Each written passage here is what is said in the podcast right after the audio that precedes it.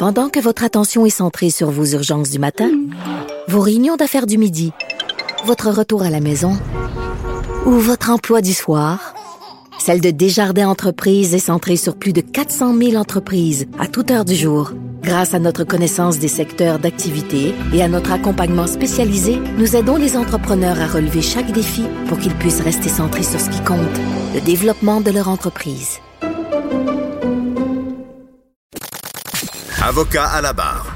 Avec François-David Bernier. Avec François-David Bernier. Avec la situation de la COVID-19, les mesures qui se raffermissent, euh, une troisième vague, euh, la crainte de l'explosion des cas, la crainte de, de l'embourbement dans les hôpitaux, fait que, bon, on a vu cette semaine le gouvernement qui prolonge toutes les mesures qui avaient été surtout appliquées, bon, à Québec, à Gatineau, euh, dans ces régions-là où est-ce qu'on était au rouge, on est tombé au rouge foncé qu'on appelle, et euh, ben, d'autres régions comme Montréal qui sont au rouge aussi, où est-ce qu'on on a remis le couvre-feu à 8 heures. Euh, aussi, bon, ben, dans, dans, les autres régions, on ferme les on laisse les écoles fermées. Mais on se, on se pose la question, est-ce que la gestion est bien faite. On comprend, on veut pas trop euh, que les gens soient déprimés, mais est-ce que c'est trop difficile pour les entreprises, pour les personnes, ceux qui ont des enfants, de d'y aller semaine par semaine, pensant euh, se faire dire une date que ça, qu'on va revenir à la normale, c'est pas le cas, c'est prolongé. Cette gestion-là, on va l'analyser avec euh, Patrice Ouellette que vous connaissez de la méthode 48 heures, gestionnaire de haute performance. Bonjour, Patrice. Bonjour, Maître Bernier. On a besoin de vos lumières en tant que gestionnaire, à savoir, est-ce que ce qui se passe, là, on, on comprend toutes les, on, ne voudrait pas être à leur place tout le temps pour des décisions. Mais si on, analyse ça, est-ce qu'on fait bien là, de, mettre une date, puis de, revenir, puis de prolonger? Puis euh, est-ce que ça ne crée pas une incertitude qui est plus grande que, que, si on fermait pour un mois, par exemple? Écoutez, ce qu'on peut comprendre, Maître Dernier, c'est que le premier ministre essaie de jongler entre différents enjeux. Euh, un, évidemment, qui est, la santé, protéger euh, la santé publique, mhm. mais aussi à jongler avec un enjeu de l'économie et un enjeu de l'éducation. Et ce que je peux comprendre à travers ce qu'on voit, un peu comme en gestion de crise en entreprise privée, il y a comme quatre critères lorsqu'ils sont présents nous obligent à prendre des décisions à très, très, très court terme, malgré que les gens détestent l'incertitude. Et ces quatre critères-là, mais regardez, je regardais puis je comparais la, crise qu'on vit présentement et ces quatre critères-là présentement sont présents. On ah. parle de, on parle d'une crise, il y a beaucoup de volatilité, il y a beaucoup d'incertitudes, c'est complexe et c'est ambigu. OK. Et quand, et quand ces quatre ingrédients-là sont présents dans une crise, dans une entreprise, je me rappelle très bien, euh, les auditeurs peut-être s'en rappelleront, lorsqu'il y a eu la crise de la pédale chez Toyota. Alors? À l'époque, j'étais à la, crise de la pédale chez Toyota, les, les, les, les accélérateurs, et puis... Euh, ah, ça restait coincé, là. Ben oui, les accélérateurs qui restaient coincés, ça a fait, écoutez, euh, il y a des gens, je regarde moi à l'époque, il y a des gens qui étaient convaincus que Toyota allait fermer. Hmm. Et la crise qu'on vivait était directement reliée à ces quatre critères-là. Alors, lorsqu'on est dans une crise et que ces quatre critères-là sont réunis, malheureusement, malheureusement, il n'y a pas d'autre chose à faire que de prendre des décisions sur un horizon court terme. Et c'est ce qui est fait présentement. Et euh, le premier ministre ne nous dit pas que après le 12, là, c'est reporté, je crois, au dimanche. Le 18 avril, là. 18. Il nous dit pas qu'après le 18, on va revenir à normal. C'est pas ça qu'il dit, là. Mm-hmm. Donc, faut pas que les gens pensent que ça va tout changer au 18. C'est qu'on va évaluer dans la semaine qu'est-ce qui va se passer. Et ce que je peux comprendre derrière ces décisions-là, c'est qu'aussitôt qu'on peut donner un souffle à l'économie, euh, on veut y aller. Mm-hmm. Parce qu'écoutez, ça fait un an, il y a des, il y a des gens qui souffrent. Euh, je comprends bien, ça, ça, me fait réaliser des choses. Je comprends bien le, la, forme d'équilibre, ce que, ce que tu dis, entre différents enjeux. Donc, euh, l'éducation, euh, le, le, bon, les protéger avec la, santé et aussi l'état euh, psychologique des gens. Je pense que ah, c'est un élément qui, qui, qui, qui est quasiment dangereux dans cette gestion-là s'il ne fait pas attention au, moral en même temps que mettre des mesures, des mesures. Il y a un risque. Quel genre de risque tu vois? Une forme de désobéissance qui va s'installer? Ou? Ben, écoutez, euh, je ne sais pas si on peut parler de désobéissance publique. Je regarde le peuple québécois en général et quand même, euh, je dirais pas docile, mais euh, je pense pas qu'on va se rendre là.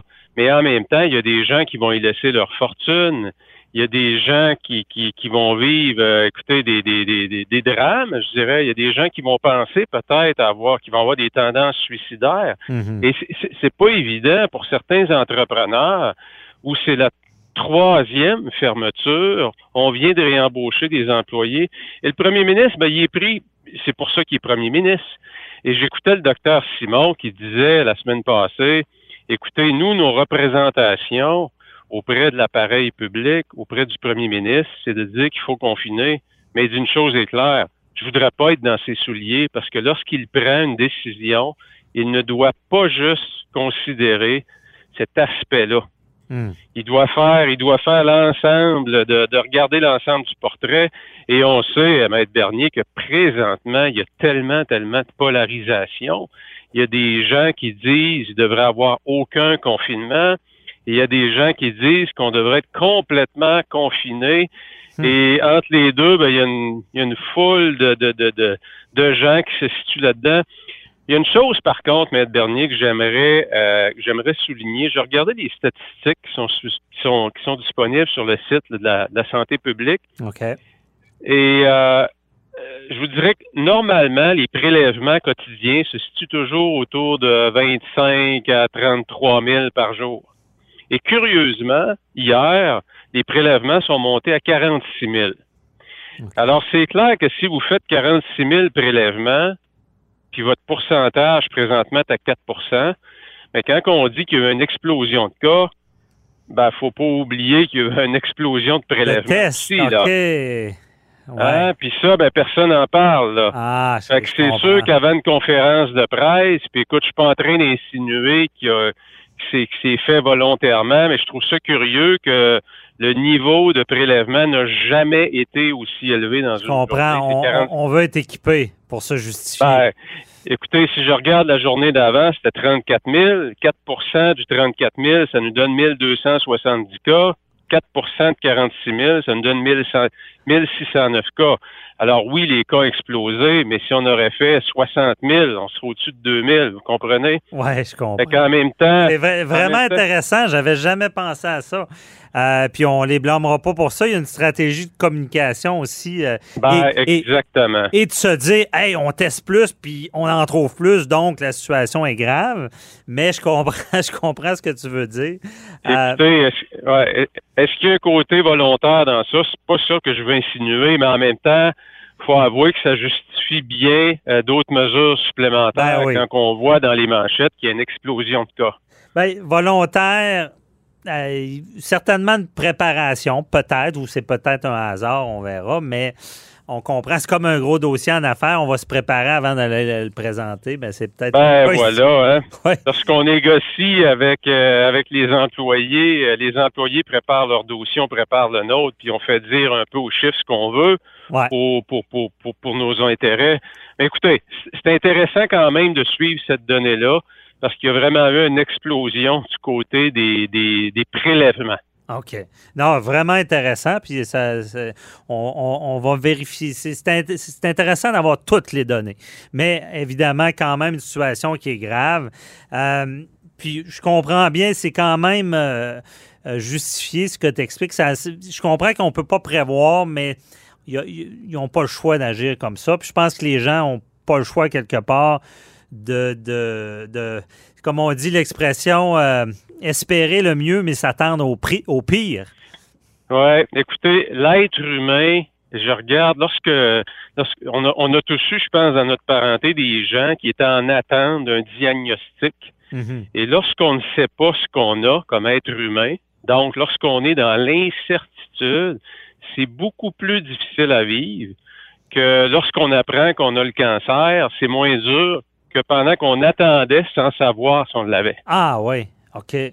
Et, donc, l'être humain déteste l'incertitude. Et présentement, parce que les mesures en place sont sur du court terme, c'est excessivement dur à vivre pour la population. Mhm. Parce qu'il y a beaucoup, beaucoup d'incertitudes. On ne sait pas où on s'en va. Qu'est-ce que ça va devenir? Est-ce que ça va être pire? Est-ce que ça va être mieux? Personne ne le sait. Et ça, il faut accepter présentement qu'on est dans une phase où, comme on le disait, beaucoup de volatilité, c'est complexe, beaucoup d'ambiguïté, on entend toutes sortes de choses. Le Texas fait des matchs de baseball, mhm. il y a 48 000 personnes dans un stade. Euh, voyez-vous, les, messages sont très conflictuels hein, pour les gens. Donc, c'est dur d'interpréter cette réalité-là. Ben effectivement, ça prend du. Il faut, faut laisser aller quelque part, lâcher prise dans, dans cette situation. Et voilà. Sauf que, euh, à quelque part, on, est en fin de marathon. On, on l'espère. Et euh, c'est comme plus dur à la fin de lâcher prise. on sent que ah, les gens veulent ça change. Euh, absolument, absolument. C'est ça que je dis aux gens, écoutez, restons solidaires, euh, puis euh, on y va au jour le jour. Hein. C'est ça une crise. Hein. C'est vraiment y aller au jour le jour. Et là, la situation économique aussi exige qu'on peut pas, je pense, de façon responsable, mettre des mesures pour quatre semaines. Oui, je comprends. Parce que si jamais ça s'améliore, on va être en mesure de pouvoir profiter de l'amélioration assez mhm. rapidement pour, redémarrer, donner du souffle aussi à ces entrepreneurs-là. Ben oui. Non, ça fait euh, voir une autre vision parce que avant de te parler, je pense que je me disais, coudon, euh, c'est tannant, mais je comprends bien la vision, puis c'est ça s'explique bien. Euh, Patrice, merci. C'est tout le temps qu'on avait, mais euh, je, te réserve déjà la, semaine prochaine. J'aimerais ça qu'on se parle de la gestion des vaccins. Quel, ça doit être tout qu'une gestion. Puis on a vu cette semaine même, euh, on, a réprimandé le gouvernement en disant il y a des doses disponibles à Montréal, pourquoi on les a pas dans les régions? Euh, mais euh, je on, se garde ça pour la semaine prochaine du côté gestion. Qu'est-ce que ça implique, une vaccination massive comme ça? Un très bon sujet, Maître Bernier, absolument. on se donne rendez-vous. Merci beaucoup, Patrice Ouellet.